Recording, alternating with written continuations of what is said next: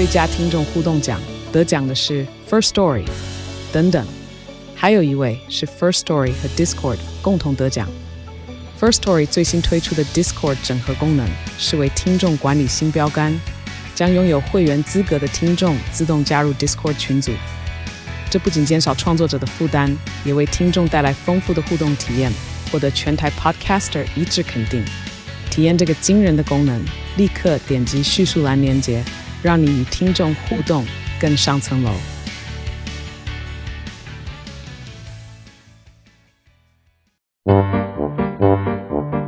天哪，时间不够，事情老是做不完怎么办？别担心，就让高效人生商学院每周陪你充充电，找到方法不抱怨。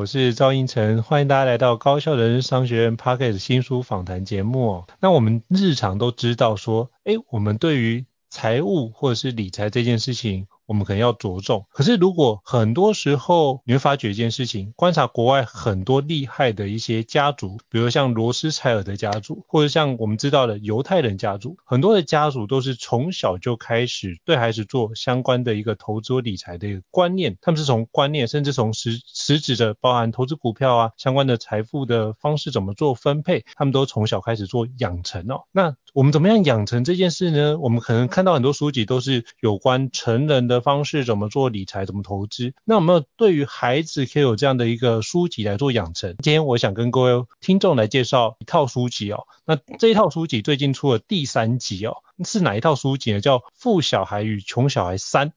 十八堂让孩子掌握金钥匙的致富思维课》。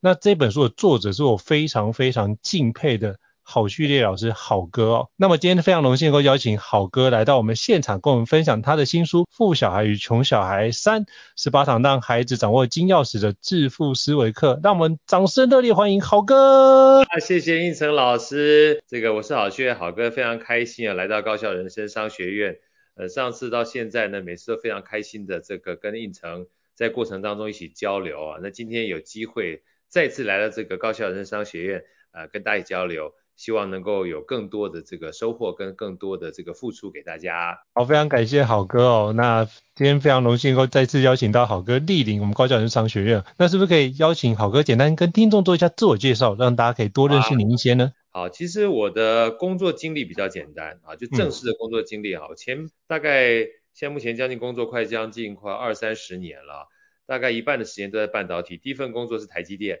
啊，这种护国神山嘛。那第二份工作呢？是做动态记忆体，叫力晶半导体，现在改造立积电。啊，所以前半呃两个公司呢都算是半导体相关的，到第三个公司呢就比较特殊了，转到跟金融业相关了，到淡马锡。啊，淡马锡呢是。新加坡的主权基金，呃，主权基金也是国家的基金去做投资。然后那个时候，好哥在淡马锡呢，呃，最主要的工作地点在大陆啊，有三家成立了三家不同的金融机构，一家在南京呢成立了担保公司，另外一个在成都成立一个小额贷款公司。那后来在北京成立了一个村镇银行。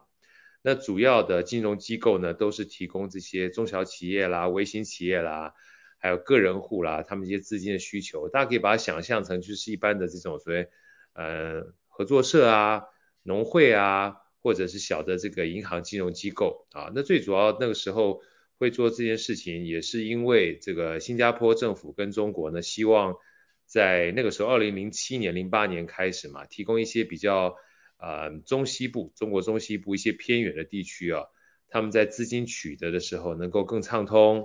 然后能够更方便啊，或者说成本能够更低，帮助这些比较偏僻的地方或偏远的地方能够发展他们经济啊。再加上新加坡那个时候，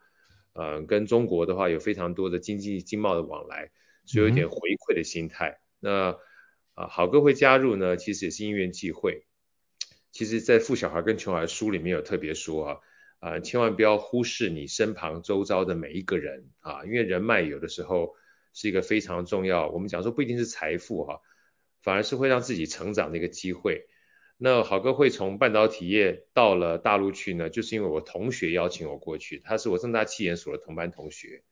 然后他在金融机构呢，从花旗银行到中国信托，然后到淡马锡，一路都在金融机构。然后那个时候因为要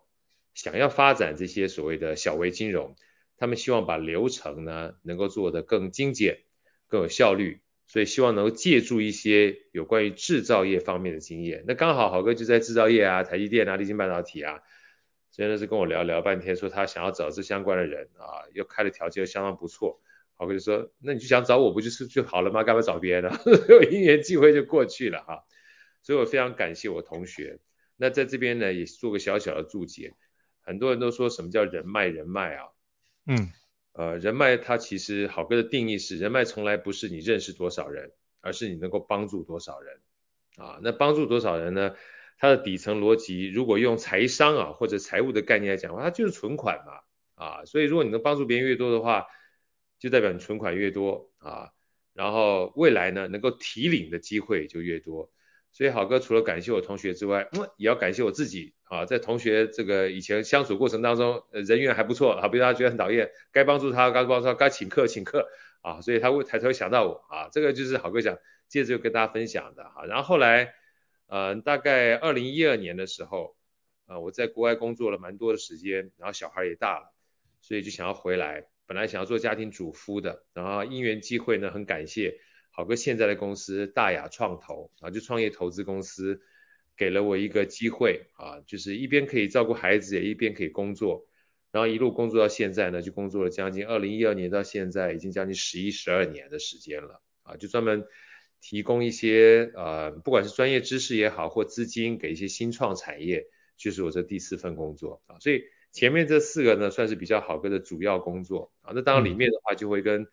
财务相关的，然后跟这个职场相关的。那除了这个正式的工作之外，啊，豪哥比较喜欢跟大家分享的，就是豪哥在学生时代其实蛮爱赚钱的，蛮爱赚钱，所以其实财商这件事情跟自己的愿意也蛮有关系的。所以那时候我做过家教，然后呢也去这个做过直销啊，然后最重要是也在。餐厅驻唱了七年，啊，所以这些奇奇怪怪的这个工作经验呢，我觉得后来以前都觉得好像没什么太大用处，那后来呢，发现其实在整个个人的养成过程当中，只要是价值观还不是属于偏离的啊，价值观不是偏离的工作的话，我觉得都会是一点点的养分啊，这就是大概好一个简单的介绍。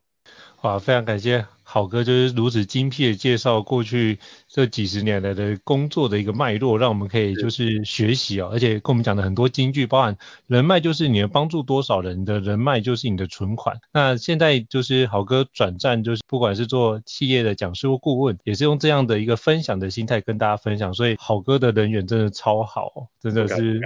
真的都 也常常都被好哥照顾，因为你照顾我，都是应承照顾我。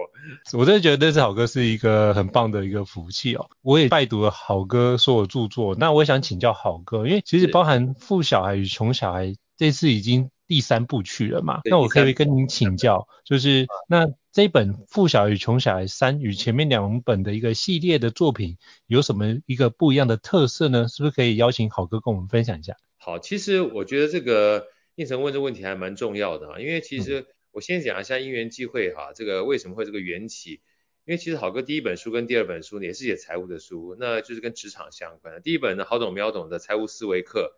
呃，有二十四堂课专门是讲三表，但是大家可能有机会去看的话，会知道这三表里面几乎没有任何的专有名词，它是把三表的故事放在里面，让大家知道什么叫做损益表、资产负债表跟现金流量表的本质是什么啊。那这样子，其实每一个人呢，都可以把自己当成是一家公司去看待。那第二本书叫《好懂秒懂的商业获利思维课》啊，那它的本质呢是摒除掉三表之外，用公司的产销人发财写了三十堂课。其实回到个人也是一样啊，我们个人的话，不管说是一个人也好，或一个家庭也好，它其实或多或少都具备各种不同的功能。那这个功能呢，如果你要活下去的话，它都要能够。保存你自己的资源，让你能够活下去。所以财务管理它不仅是钱，它是一个资源。所以前面这两本书啊，呃，大部分人都觉得比较是适合成人去看的。所以后来呢，等于是帮好哥出版的这个，也算是呃扶植我、培植我的三彩文化啊。那时候就问好哥说，哎，好哥，我们现在有一零八课纲，啊，一零八课纲就是呃开始有素养教育嘛，哈，也就回到刚才应成老师说，我们从小的话呢，看罗斯柴尔德家族这些犹太人啊，都在教财务跟财商，哎，奇怪。怎么台湾我们这从小到大都没有教这个东西，那很开心。一零八课纲呢就把这样的财商教育加进去了，所以那时候三彩就问我好哥说，好哥你要不要试着去写一下有关财商方面，但是给小孩的这个书籍？我就很开心，我说好啊，好啊，再加上这个我自己本来就常常会分享我跟我女儿之间从小到大一些财商的故事，所以这个对我而言的话，它其实不是挑战，反而是让我基本上。蛮有热情去做这样的一个分享啊，所以其实一开始在分享的时候，呃，本来就有想要做系列的这个出版，本来就不是想要做第一本、第二本、第三本，只是我们在第一本的时候没有特别挂个一，因为不知道这个效果好不好。那第一本出来之后没人买的话，第二本、第三本就让它留在我们的想象当中就好了。嗯哼，那非常感动，就是第一本出来之后，哎，效果还不错啊，所以后来。好哥就跟三彩讨论完毕之后，那我们继续出第二本、第三本。所以其实第二本跟第三本呢，其实在去年就写完了。好，那只是好哥在第三本今年出版的时候，也因为第三本出来之后，特别想要告诉大家，呃，好哥在书里面提供的三个哈蛮重要的概念啊，就是与你分享的三个与啊，就是你与我，我与他，尤其是其中的第一个啊，就叫做与时俱进啊，与时俱进。换句话讲呢，就算好哥今天出了一二三四五六七八九，也不见得会把所有的财商说完。嗯，因为财商其实它的本质是一种资源管理，我们要活下去嘛。啊，为什么要赚钱？要活下去啊。为什么要赚钱？要活得快乐啊。为什么要赚钱？基本上要拿钱来做交换，我们想要交换的东西啊。啊，那为什么要赚钱？那要去工作啊。怎么样赚钱？要去做生意啊。怎么样赚钱？要去投资啊。但是回过头来，怎么样工作？怎么样做生意？怎么去投资？在五十年前，你讲做生意、工作跟投资，跟五十年后的今天讲做生意、工作跟投资，甚至到我们现在再往后推五十年之后，做生意、工作跟投资，相信一定都不一样。就像现在目前我跟这个应成老师在用 Podcast，在做 Podcast 沟通，在做网络沟通，五十年前没这玩意儿啊，嗯哼，对不对？如果说连这件事情都不存在的话，你怎么会有机会想象到说，在五十年前，好哥才三四岁的时候，包含我爸妈，包含我长大，我填写我的志愿的过程，说我将来要做一个所谓的 podcaster 或 YouTuber，因为没有存在，所以就不会有所谓的志愿跟你想要做的选择，你也没法规划，啊，所以运用到好哥的富小孩跟穷小孩一二三这三件事情上面，哈，好哥想告诉大家，第一个是与时俱进。就算今天读了好哥的第一本、第二本跟第三本书，也许这还有第四本跟第五本，它其实就是一个延续，跟着时代脉动，一直往前走的过程。所以在书里面，好哥特别跟大家分享，就是学习本身它就是一个持续不断在让自己能够跟着时代往前走的关键啊，这是第一个与时俱进。我想第三本书里面想要带给大家第一个概念哈，那第二个的话呢，就是与众不同。好，哥特别在这个书里面呢，嗯，有置入一些啊，就是在，因为他这个本身书里面的场景，大家如果有机会去买来看，就知道，他每一堂课，就是每一章节，其实都有一个主主角的灵魂人物，就是老师带着一群小朋友在课堂上面做讨论。那这个当初的设计其实也非常的简单，因为毕竟是一个一零八的财商教育嘛，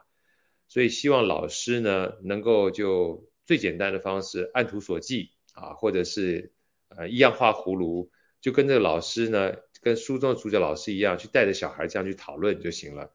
那如果你不是老师，是爸妈的话，你可以在家里面透过爸妈当成老师，跟孩子们一样去问答。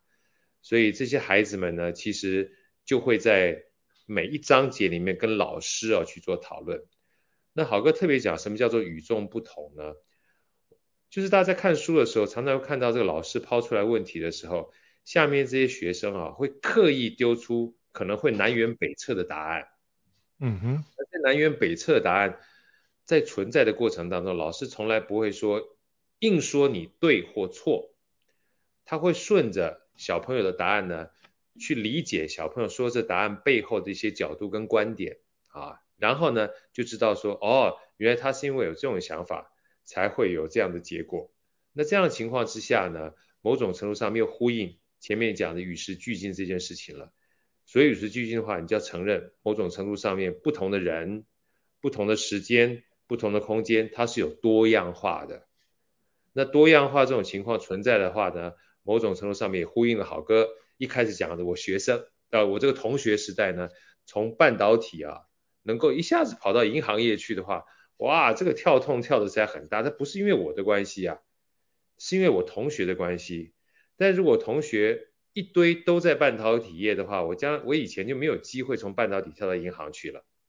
嗯，所以有不同的选择，有不同的好朋友啊。找工作的时候，有人基本上愿意喜欢找半导体，有人喜欢做分析，有人喜欢做银行，有人喜欢创业。它本身其实没有对错，反而是让我们未来的路啊，或者是你想要变换的时候，有更宽广的选择啊。这就是好哥想讲与众不同，让我们能够。放在不仅是我们自己，还有孩子上面啊，那这也是在创富，也就是创造财富的过程当中，呃，豪哥想跟大家分享的。那第三个的话，其实刚才已经说了，就与人为善。因为财富这件事情呢，其实除了靠自己之外，有一个非常更重要的关键，就是个人战永远比不过团体战，团体战永远比不过组织战。我们都需要别人帮忙，才能够成就我们这个社会，才能够成就这个经济的体系啊。尤其好哥在第一本书的第一课里面啊，就曾经有个小算是开开宗明义的篇章，就是问这个大家说，你知道吗？你这手，比如说我们去 Seven Eleven 哈，或买咖啡的时候，你觉得你手中这杯咖啡到底直接或间接经过了多少人的手？很多人可能觉得，哎，一杯咖啡能够经过多少人出来啊？五个人、十个人、二十个人、一百个人，有人说一百个人就觉得哈哈大笑，怎么可能？对不对？怎么可能那么多？但是认真想一下，咖啡除了咖啡里面的咖啡豆之外，咖啡豆还有纸杯，纸杯上面还有塑胶盖，塑胶盖呢，光这个塑胶这一件事情的话，塑胶盖就需要有塑胶，塑胶还要有打模型，模型基本上你要有铸模的人。那塑胶呢，是来自于石油，石油还要探勘，那就算是要把这个杯子载过来，你还要卡车，卡车的话呢，还要有制车厂，制车厂还有轮胎，轮胎呢，还有基本上轮胎的模具，你一算一算，搞不好一杯咖啡杯啊，所有全世界人都在这里面了，这就是一个经济社会，所以如果你想到这里面的话，你就知道说啊，原来我可以花三十几块跟四十几块买到一杯咖啡。其实是非常多人的心血跟心力能够汇集在我的面前，我才有办法用这么便宜的方式去买到一个。事实上，可能你如果自己要去搞咖啡的话，要花一年两年都没有办法喝到一杯咖啡啊。所以与人为善呢，除了我们讲说啊心灵鸡汤或者是道德感之外，它其实有非常重要的经济意涵在里面的啊。所以简单跟大家。分享一下这三个与你分享啊，第一个就是呃与时俱进啊，时代是持续不断往前走的，不要执着在我们过去学的，要持续不断学习，你才有机会用不同的方式，嗯，去累积自己想要累积的财富或者是呃梦想啊，这是与时俱进的概念。那第二个呢，就与众不同，呃，这个尊重每一个人不一样，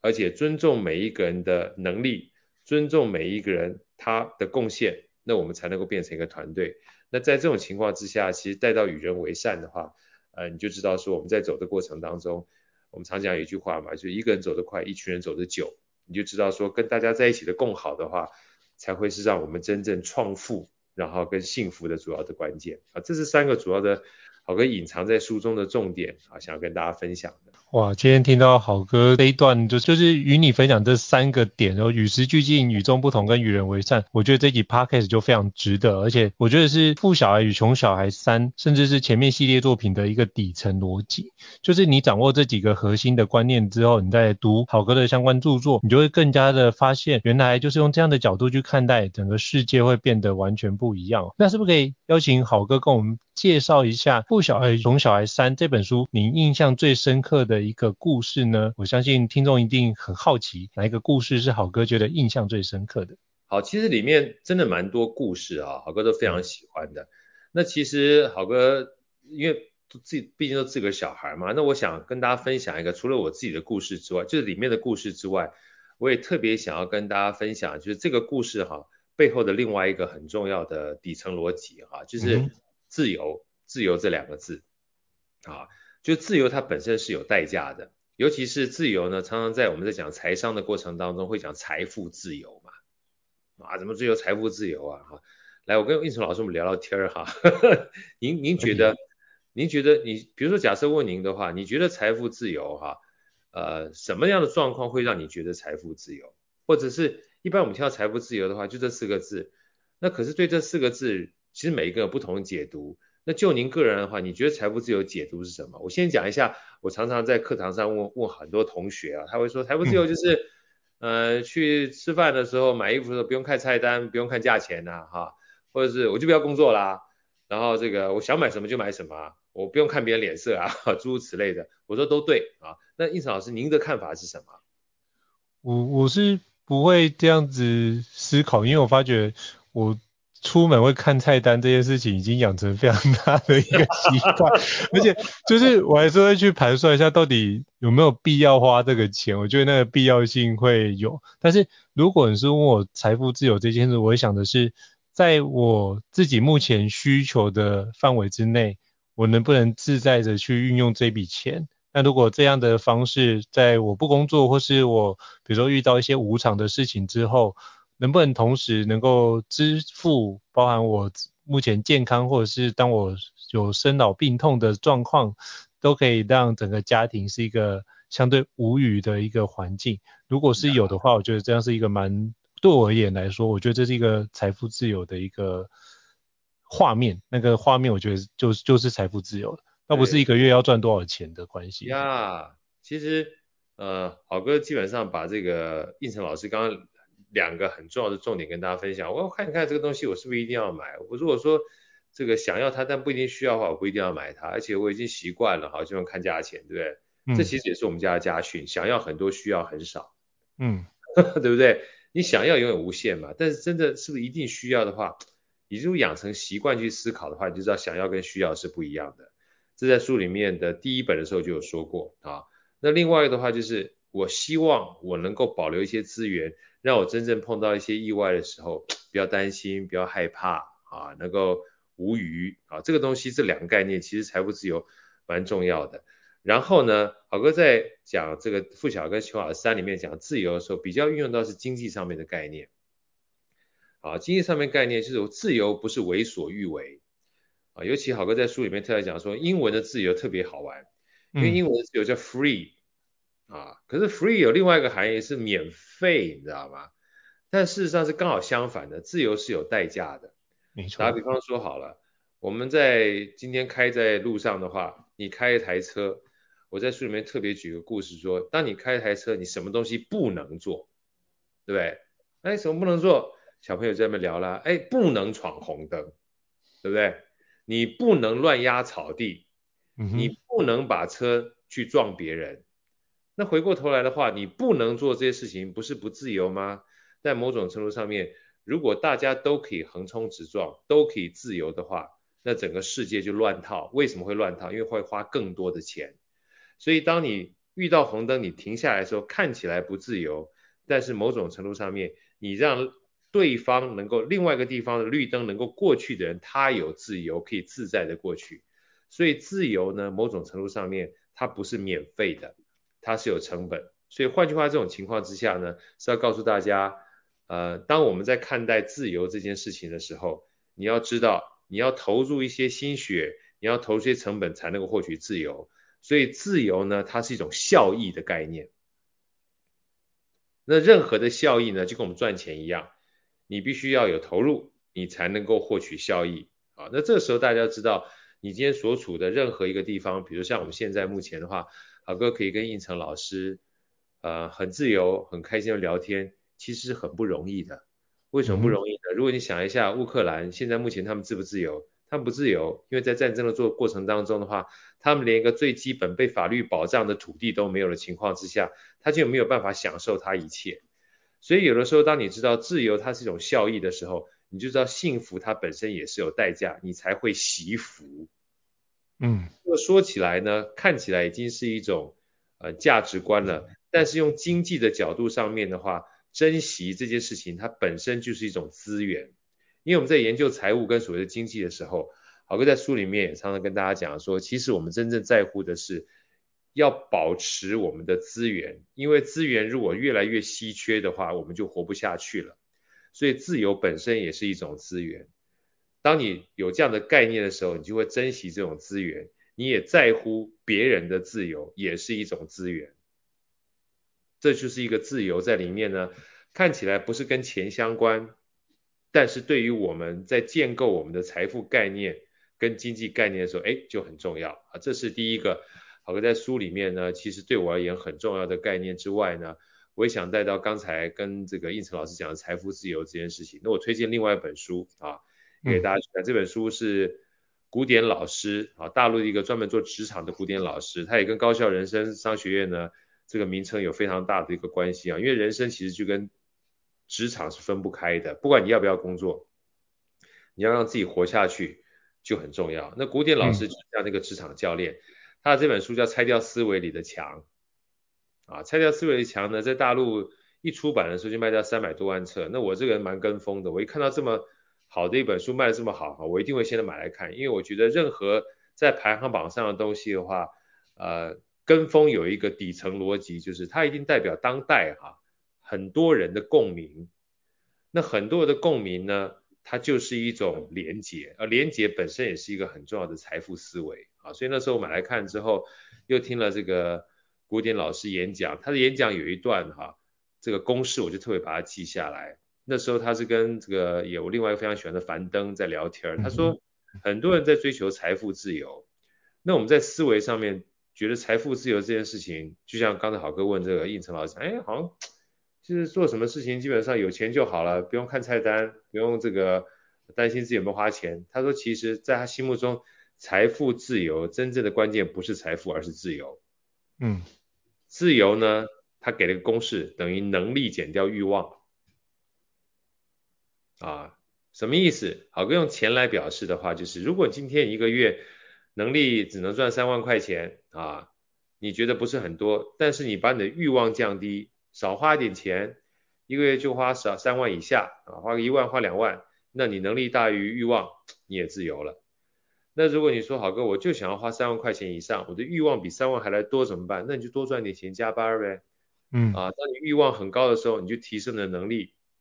当你能力不够高的时候，就降低你欲望。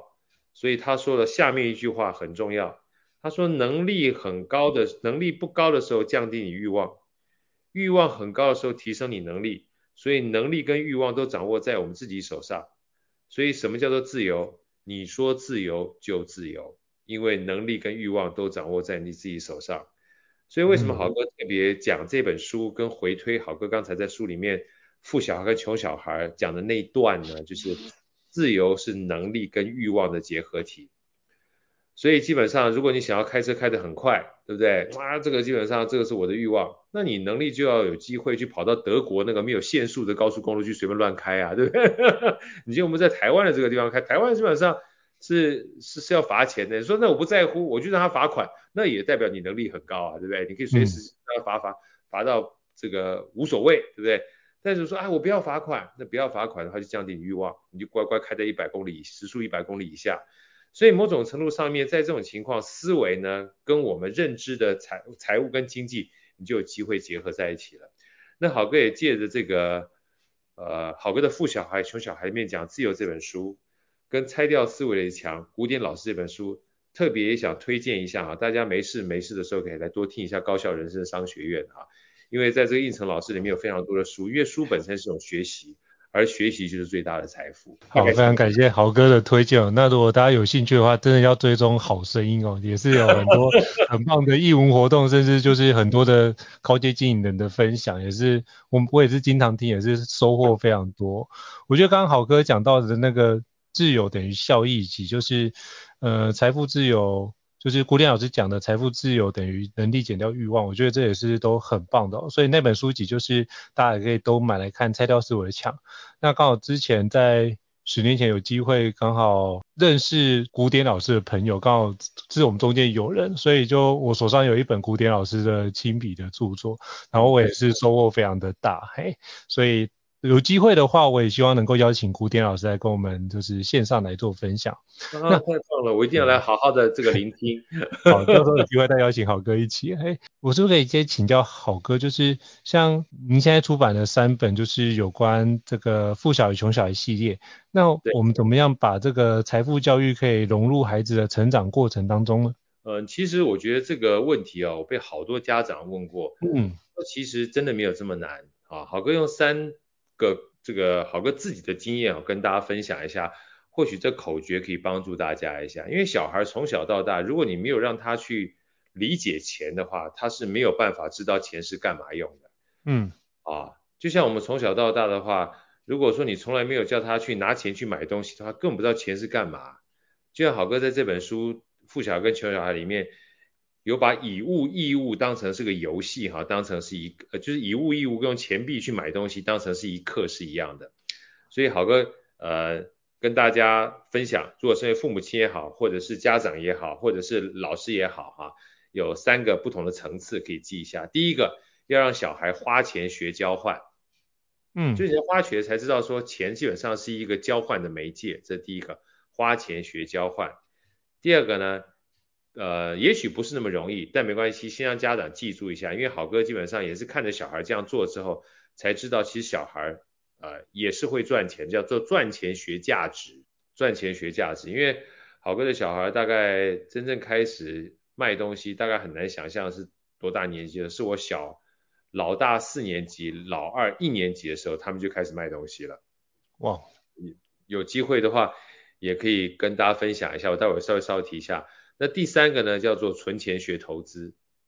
嗯，啊，因为钱基本上累积下来之后呢，他才要知道说钱是干嘛用的哈，所以花钱学交换，我先讲个小故事给大家听好了。我那个时候大概是，呃，我老二吧，小女儿五岁的时候，那还在大陆，大陆的时候回来，回来没事带她去这个便利超商玩玩玩玩玩的时候，不能玩太久啊，吹冷气吹免费的吹太久不好意思，我就拿了一个十块钱给小女孩说，哎。妹妹，你去拿这十块钱，看你要想买什么东西。他刚拿了十块钱没感觉，啊，一下拿个乖乖去给这个柜台的哥哥哥说这个太这个太贵了，你买不起啊。他搞不清楚怎么回事，就把乖乖放回去，然后又去买什么饮料啊，这个可乐也放回去。到最后呢，嘣，碰到一个养乐多，哎，一放，哎，那个哥哥说，哎，可以，这个可以买啊。他就这个拿着这个十块钱换了养乐多回来，哇，太开心了。他才知道原来这玩意儿是可以换东西的。虽然他还是不知道是多少钱，嗯、但是至少知道这个十块钱呢是不能吃，但是可以换他可以想吃的，所以这个就是一个简单的交换的过程。所以当这一件事情一旦发生之后，钱这个概念啊，在他脑袋里面就产生了不同的化学变化了。而它的底层逻辑就是花钱学交换，而花钱学交换完毕之后，我们常讲说，我们从小到大从来没学过赚钱，我们从来没学过赚钱。等到有一天你从大学出来了之后，突然要到社会上面去的时候，大家不觉得很可怕吗？嗯，所以其实我的小孩，所以我为什么讲说毕业即失业？以前我其实是不理解这件事情的原因是什么？毕业即失业，毕业跟就业为什么一定要分开来看待呢？因为就好哥个人而言的话，我在大学大一大二的时候就开始打工赚钱啊，不管说是家教也好，或是驻唱也好，所以赚钱跟求学这件事情，在我生命生命当中，它本来就不是一个互斥的概念。所以其实，在我们家里面，我小孩啊，那时候我记得，呃，因为给他十块钱嘛，所以后来他们到了小学的时候，我是每一个月给他十块钱，每个月给他十块钱。我一直以为零用钱这件事情啊，就是零用钱。后来我回头再去看的时候，我发现不对，每个月给他十块钱，其实零用钱就是在小朋友开始赚钱的一个过程。嗯，为什么呢？他要等三十天，他才能够领到这十块钱。他是用他生命的等待在赚钱啊！哇，想起来多可怕，对不对？对，很多人是就是每个月就是月初的时候就会领钱，是用生命在赚钱啊。那个概念跟好哥刚提到的概念是很像的。对，后来呢，有一次我妹妹她是做大哥大皮套的，然后跟我讲说，嗯、哎呀，很多样品哥我们不用了，你们家都是用 iPhone 的哈，我寄个二十个给你。我说好啊，然后就一个小箱子寄个二十个这个这个 iPhone 的大哥大皮套寄到我家。然后我那时候大女儿跟小女儿下课之后在家里面，我下班的时候回来就说，哎，姑姑的那个皮套寄到了没有？我大女儿说，爸爸寄到了，我们数了二十个。我说，哦，好在哪里？她说，爸爸很夸张哎，妹妹刚在上钢琴课的时候就卖了两个皮套给她的老师。我一听她说，我发现我说说啊什么卖卖两个皮套给老师？对啊。然后还好我忍住了，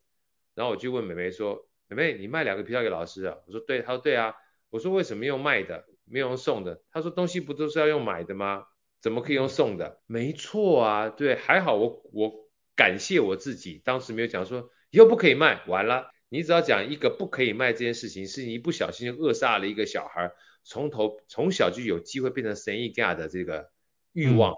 而他变成神意家这件事情从来不是出生就会的，而是应该本来就会。如果你让他去买东西的话，他就知道。你既然是买东西，就一定有人卖东西，所以他东西要给别人的话，卖给别人又有什么关系呢？所以他卖十块钱，为什么卖十块钱呢？我就问他为什么卖十块钱？很简单，因为十块钱对他而言是笔大钱，对不对？是个大钱，可以换一罐养乐多，嘿，对不对？买一罐养乐多。所以后来等到他妈回来之后呢，又知道这件事情，又做了一件对的事情。他妈妈就把这两个小女孩拉到电脑面前去跟他讲说。这个皮套没有这么便宜啦！你看网络上面贵的这个皮套的话，要八百到一千块钱。姑姑寄来这个属于过时的皮套，也有将近一百到一百五。哇，你知道吗？当他妈妈跟他讲说一个皮套是一百到一百五的时候，这两个小女孩眼睛睁了多大？你可以感受到她过去每一个月才领十块钱，基本上就是被被这两个爸妈忽悠了。然后等他妈妈说完之后，他妈妈去。煮菜，然后我去看电视，突然发现这两个小女生都没有出来。过了一阵子之后，我跑回去看，说他们在书房干嘛？姐姐在把所有的皮套用 Excel 做清单，妹妹在拿着皮套在电脑面前用视讯的方式在跟她同学在兜售，一个卖一百块，两个还卖，一个卖一百块，两个不是卖两百块，两个卖一百八。我还问她说为什么两个卖一百八？她是因为妈妈说买多一点可以有折扣。有产品组合的概念了，有产品组合的概念，所以才不过五天的时间，这两个小女孩就把那一整个皮套啊，二十多个皮套卖了将近两千八百块钱。哇！所以那次这样的一个做生意的方式呢，其实给我很大。后来我们大概讲说，哎，还是好好念，认真念书啊，不要再卖这个皮套了。因为为什么呢？因为过了一个礼拜之后，我发现我家里又多了一箱皮套，因为他们直接打电话，直接打电话给姑姑，开始跟进货了。我吓坏我了，不像话，也不是不像话。其实坦白讲的话，真的认真思考起来也没什么不像话。我说，哎，姑姑在做卖这一次还是国在用功读书，所以这个赚钱学价值这件事情，他就知道一件事情，以前给十块钱是一个月，现在是五天可以赚两千八的时候，他知道赚钱。的价值是由自己决定的。那我透过这个故事，每次跟别人分享的时候，我说不要再告诉孩子每一个月月薪只有两万三了，不要告诉孩子说月薪只有两万八、三万块钱是很高的。赚钱是没有封顶的，只要你价值够高的话，你可以持续不断赚下赚下去。啊，所以其实后来呢，豪哥很多故事在分享，包括我女儿在国中的时候去开补习班，不到不到两个礼拜的时间赚了一万多块。啊，那现在目前这两个小孩，一个大四，一个大二。他们的存折存折呢，都是讲白了都是几十万台币以上，都自己赚的。其实这个就是一个他们不把赚钱这件事情当成是一定是跟学业是分开的情况的话，而且知道自己只要有足够的价值，别人能够给我们钱的话，我们就持续不断提升自己价值。然后回过头来，他累积这笔钱的话，知道要放在银行里面，甚至那个时候他知道要去租比较好一点的教室，才能够收比较好一点的价钱。这个情况就是存钱的效用，存钱是为了投资用的，他才开始理解什么叫做利息。存钱之后呢，怎么样换更好一点教室，让在开补习班的过程当中，让学生本来是一次缴两千块钱的，可以缴两千五百块钱，这就是存钱的概念。存钱不是当死钱，所以说怎么样让孩子啊能够学习理财这件事情啊，其实一点都不难。我常在自己的这个这个叫做笔记本里面写说，我说理财就是生活啊，嗯。理财就是生活，买东西不就是生活吗？我们在工作不是生活吗？我们在存钱不是生活吗？所以仅以这三个，呃，算是豪哥自己给我自己的砥砺哈，也是孩子的分享的给大家。就第一个，怎么样培养孩子呢？去有钱的概念，就是让他们去花钱，花钱学交换。呃，有的时候带孩子出去，比如像我会带孩子去这个菜市场买菜，让他去结账啊。对不对？让他去基本上，呃，跟这个阿姨、叔叔、伯伯们说这个多少钱，这个多少钱，他知道多少钱啦、啊。然后去餐厅吃饭，啊，让他去买单呐、啊，这就是花钱呐、啊。虽然不是他的钱，他知道说这盘菜多少钱，这个水果多少钱呢、啊？所以第一个是花钱学交换，那第二个呢是赚钱学价值，不要让自己有自己只有多少钱的这种封顶的概念。那第三个，存了钱之后，包含放在银行里面，那理解利息的概念。包含他如果去赚钱的过程当中需要买一些行头，是为了赚更多的钱，这就是存钱学投资啊，存钱学投资，所以花钱学交换，赚钱学价值，存钱学投资，跟大家分享一下。我觉得今天这期实在含金量太高了，就是透过这三个角度，花钱学交换，赚钱学价值，存钱学投资这三个，我觉得就可以。总结包含，因为之前刚好有机会跟犹太人的家族对话过，是我发现他们也是从小就开始就理财就是生活，他们的理财观跟价值观就是合而为一哦。所以如果能够透过这个方式去展开的话，我觉得这是一个非常好的环节。所以只要依照就是好哥刚刚讲这三个角度，花钱学交换，赚钱学价值，存钱学投资，基本上各位已经就开始往那个。犹太人就是如何带孩子，如何教孩子，金钱观念是一起的哦，我觉得是很重要。就是像犹太人就讲说，就是父母亲对孩子就是用平常心来看待金钱，金钱没有好跟坏，它就是一个中立的状态。重点是你如何使用这个金钱。才是一个关键的核心所在啊！那你就得知要一种淡然，那失之坦然，那真之必然，那顺之也自然的状态，所以才才能够成为一个金钱的主人，而不受金钱的奴役哦。所以这是我从我那个犹太人的朋友身上学到的一个非常重要的关键。是，所以大家可以跟好哥的这几本著作系列著作《富小孩与穷小孩》这三本著作。跟孩子做分享，我觉得都可以让孩子在这个环节得到非常好的成果。那我也想补充一点，其实孩子为什么不会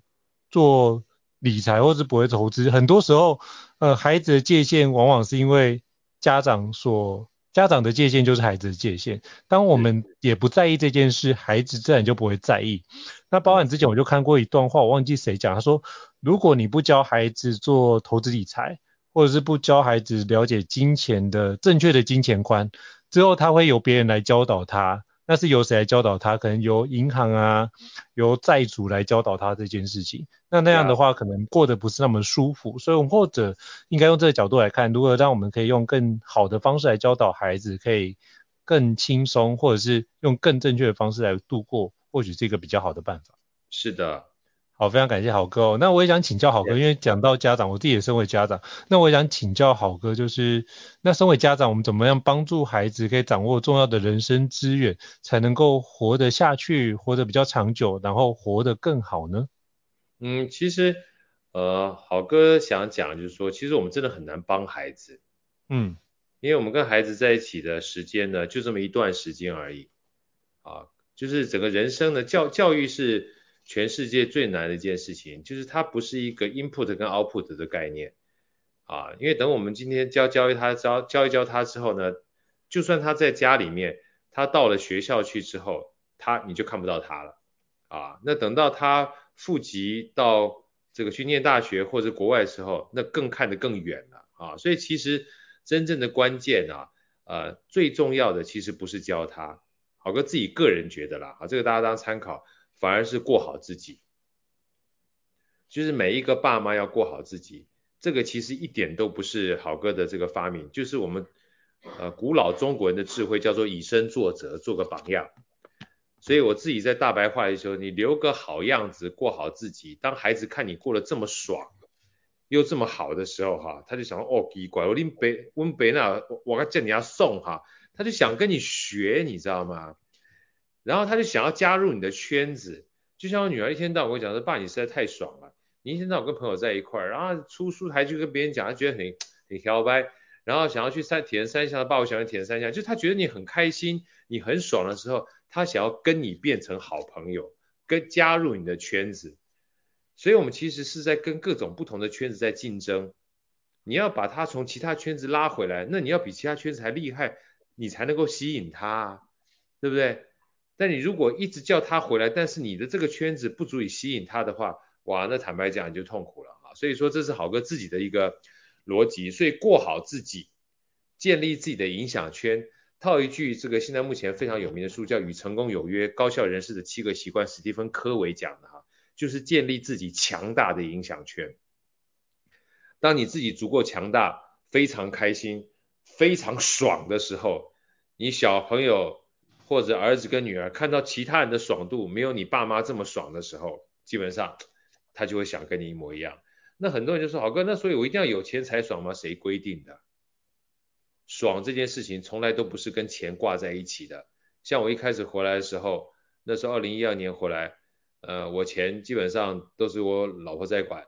但是每一天呢，我就感觉自己很开心，去运动啦，跟朋友在一块啦，啊，后来还听音乐会啦，然后办音乐会啦，然后又喜欢基本上参加任何的活动啦，然后到台出书啊，对不对？像这种点点滴滴，如果当你把你自己过得很开心的时候，人都喜欢跟开心人在一起，然后你不去管小孩啦，但他说什么东西的时候，说的还没有你多啦，你懂得比他还多，但是又不教他啦，然后看的漫画他看一个，你看三个啦，对不对？诸如此类的，看韩剧他基本上看榜首一，你看榜首三啦，对不对？他看一个，你看三个，我真的是这样子，所以很多人说，好哥你为什么会有这么多时间？我说我不是这么多时间，因为我喜欢，嗯。当你喜欢的时候，你花时间，你就不觉得是在工作。所以找到你喜欢的，不一定像好哥一样做我自己喜欢的事情，而是做你喜欢的事情。你不是做我喜欢的事情，而做你喜欢的事情。当你做的很爽的时候，你等于是告诉孩子，做你自己喜欢的事情，掌握你自己的生命，然后他愿意跟你亲近，那某种程度上你就不用怕他被其他圈子抢走，你也开心，他也开心，而你们还有一个连接的桥梁。我觉得这种情况之下，或许可以当做你人生跟孩子之间的一种选择。哇，真的超棒！就是把自己过得好，用自己的圈子吸引孩子哦，然后建立我们自己的强大的影响圈。那透过这个喜欢，因为你沉浸在自己喜欢的、热爱的事情当中，自己也会过得很开心，孩子也会看到你，就是我们过得很开心，他也会就是心生向往之后，我觉得这是一个非常棒的。那非常感谢好哥的分享。那我也想请教好哥哦，那里面我们有提到就是如何设定一个合适的财务目标，是不是可以邀请您跟我们分享一些方法或者建议呢？嗯，财务目标啊，其实郝哥想介绍的财务目标的话，有有一本书好哥还蛮喜欢的哈，这个嗯算是生人心态吧，生人心态是好哥喜欢一本书叫杰谢帝啊，然后另外一个呢，都他们都是印度人，那另外一个呢是。它是繁体版和纳瓦尔宝典啊，纳瓦尔宝典。那其实一个很简单，刚才其实刚好哥已经说了啊，财务目标这件事情每个人都不一样，财务目标真的不一样，因为真正的赚的东西从来都不是钱，赚的从来都不是钱，赚的是什么呢？豪哥想一个底层逻辑跟大家分享啊。赚的其实是你的时间，所以呢，杰谢帝写的这本《僧人心态》，然后这个纳瓦尔写的《纳瓦尔宝典》，还有第三本书，这三本书有机会大家去听一下哈，是李笑来老师的《通往财富自由之路》。这三本书呢，都有一个共通的关键，就是都把时间这件事情当成一个非常重要的观念。那其中有一个，豪哥特别想讲，就《纳瓦尔宝典》里面说，你要设定一个你自己的叫做单位时间的价值是多少，这件事给你当参考。那时候我看到的时候我就晕倒了。纳瓦尔他说，在二十多岁的时候，他就设定了一个目标，是他每一个小时的单位价的时间是五千美金。二十多岁的时候，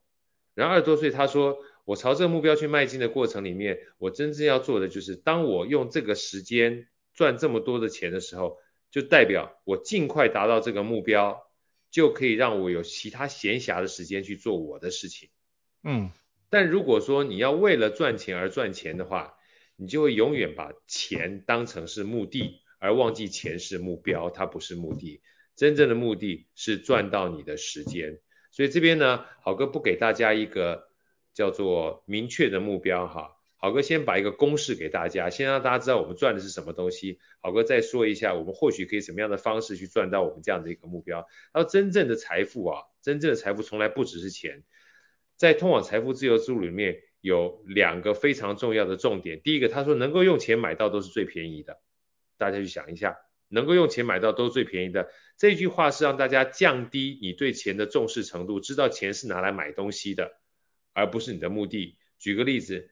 比如说买这个应成老师的书，买好哥的书，这是最便宜的。为什么？因为书真的很便宜，但最贵的是你要花时间去读书，然后装到脑袋里面，这个很贵。你买了个健身器材，健身器材再贵也算很便宜，真正贵的是你要花时间去做运动，花时间把运动器材拿来用，变成健康，这个才很贵。所以那个用钱买到都是便宜的。然后接下来他讲到财富的三个公式，真正最贵的财富是注意力大于时间大于金钱。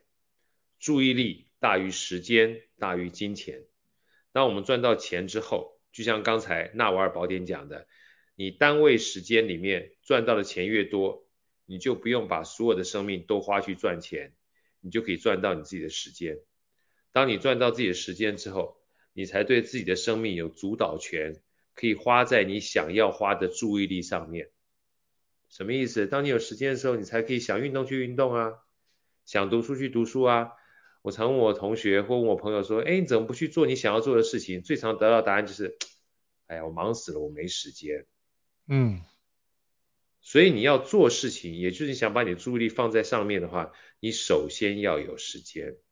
所以赚钱是目标，目的是为了赚到时间之后，才能够把你的时间放在注意力上面。所以在这种情况之下，赚钱这件事情。是累积资源的重要关键，又回到好哥前面讲的这个公式了哈。富有的人从来不是因为赚钱很多，而是留的钱留得够多。所以自由等于能力减掉欲望，又回来了。所以今天好哥不想特别把这个数字列出来的原因是，我不要大家觉得今天你去跟别人比较的过程当中，你说你做三万，你赚了三万，别人赚了三十万。所以你告诉自己，我的目标基本上是永远没有办法达到跟三十万一模一样，不会的。今天如果说你赚了三万，你每一个月只花一万，你存了两万下来，一年的话，你也可以存到二十四万。但是今天一个赚三十万的人，如果他挥霍月光，每一个月一毛都没有留下来，过了一年之后，你就有二十四万。他就是零元，嗯，那你说好哥，那如果说赚三十万也只花一万呢？对，当你赚了三十万，你花的还是一万的时候，你就可以累积更多的金钱，让自己有更多的资源，早点把这个资源变成一个被动收入的来源，你就可以更早赚到自己的时间了。对，所以这个目标呢，坦白讲，跟我们的努力有关，自由等于能力减掉欲望。如果你希望早一点存到钱的话，就代表你的欲望是比较高的，你就要花更多的时间去提升你的能力。那在这种情况下，可能别人要十年才能够存到一千万，存到两千万，你可能花三年到五年的时间，别人只做八小时的工作，但你把自己除了八小时之外，还去做进修，还去考证照，还去研究投资，搞不好两年到三年的时间。你就有机会存到一千万，别人十年一千万，你两年一千万，你就比别人多八年能够去做投资。回到复利效应的概念的话，你就可以比他多出八年，把自己的财富做翻倍的机会就很高。那你就可以更早的赚到钱之后，进而赚到自己的时间，就可以更早享受及早掌握自己人生财富的这种机会。哇，真的是今天听到这集真的是赚到，非常感谢好哥金币的开示哦。不敢不敢。为什么我刚刚会问这个问题？因为我有问过我朋友，他看完这件事，他就很想要请教好哥，就是到底要多少的财务数字？因为最近通膨很多嘛。那他就说，到底该累积到多少才是一个比较安全的水位？就想说，那就刚好有机会跟好哥请教，就把这一题给放进来啊。我但觉得。好哥讲的才是一个正确方式，就是如果你是能够感受到你的欲望跟你的能力把它相减的话，哎，这样部分就可以让你的更多时间，然后得到更多的注意力放在你自己在意的事情上，那你就会成为一个自由的人，然后不只是财富自由，包含你的所有的。那个选择权，像之前跟郝哥聊到选择权这件事情，就会有一个人生的选择权这件事可以掌握得非常好。那最后想要请教郝哥一个问题，就是那这本《富小孩与穷小孩三》最近有没有新书分享会或是相关的活动呢？是不是可以邀请郝哥跟我们分享一下？哎，有哎，新新书分享会现在目前都是小范围的，因为刚好这个我六月份的话要去美国陪女儿，嗯、所以五月份的话大概呃台北会一个小场。然后这个是我一个好朋友邀请我去，带二三十个人，算比较小范围的。然后另外的话呢，在台中的话，他们在酝酿过程当中，可能也会落在七月吧，因为五月份的话比较满了。所以未来的话，如果有讯息的话，好哥会跟大家分享。但是我也有计划在好声音里面，接下来可能好哥会针对这富小孩一二三本，因为一共六十课。啊，六十课就刚好是二，第一本是二十四堂课，第二本跟第三本都是十八堂课，所以六十堂课。嗯、那好哥应该会从六月底到七六月底七月初，陆陆续续会把一堂课一堂课跟大家做线上的分享，也会举更多新的故事，请大家到时候拭目以待，希望大家能够多多支持。哇，真是太棒了！到时候就是大家可以好好支持好声音来听，就是富小孩穷小孩的相关的一个延伸的一个内容哦。那如果好哥有到时候那个新书分享会，也欢迎就让我知道，我再把它放到这集 podcast 的资讯栏位当中，给各位听众做个参考。那非常感谢好哥的莅临。那如果各位听众觉得高效人生商学院不错的话，也欢迎给我们在 Apple Podcast 平台上面给我们五星按赞哦。你的支持也是对我们来说很大的鼓励。那如果还想要了解，更多的好书也欢迎留言或者是讯息我们，让我们知道，我们陆续推出更多的一个新书分享来跟各位伙伴做交流跟分享。好，再次感谢好哥的莅临以及给我们这么精辟的精彩的分享，再次感谢好哥，谢谢，我们下次见，拜拜，拜拜。高校人生商学院，掌握人生选择权。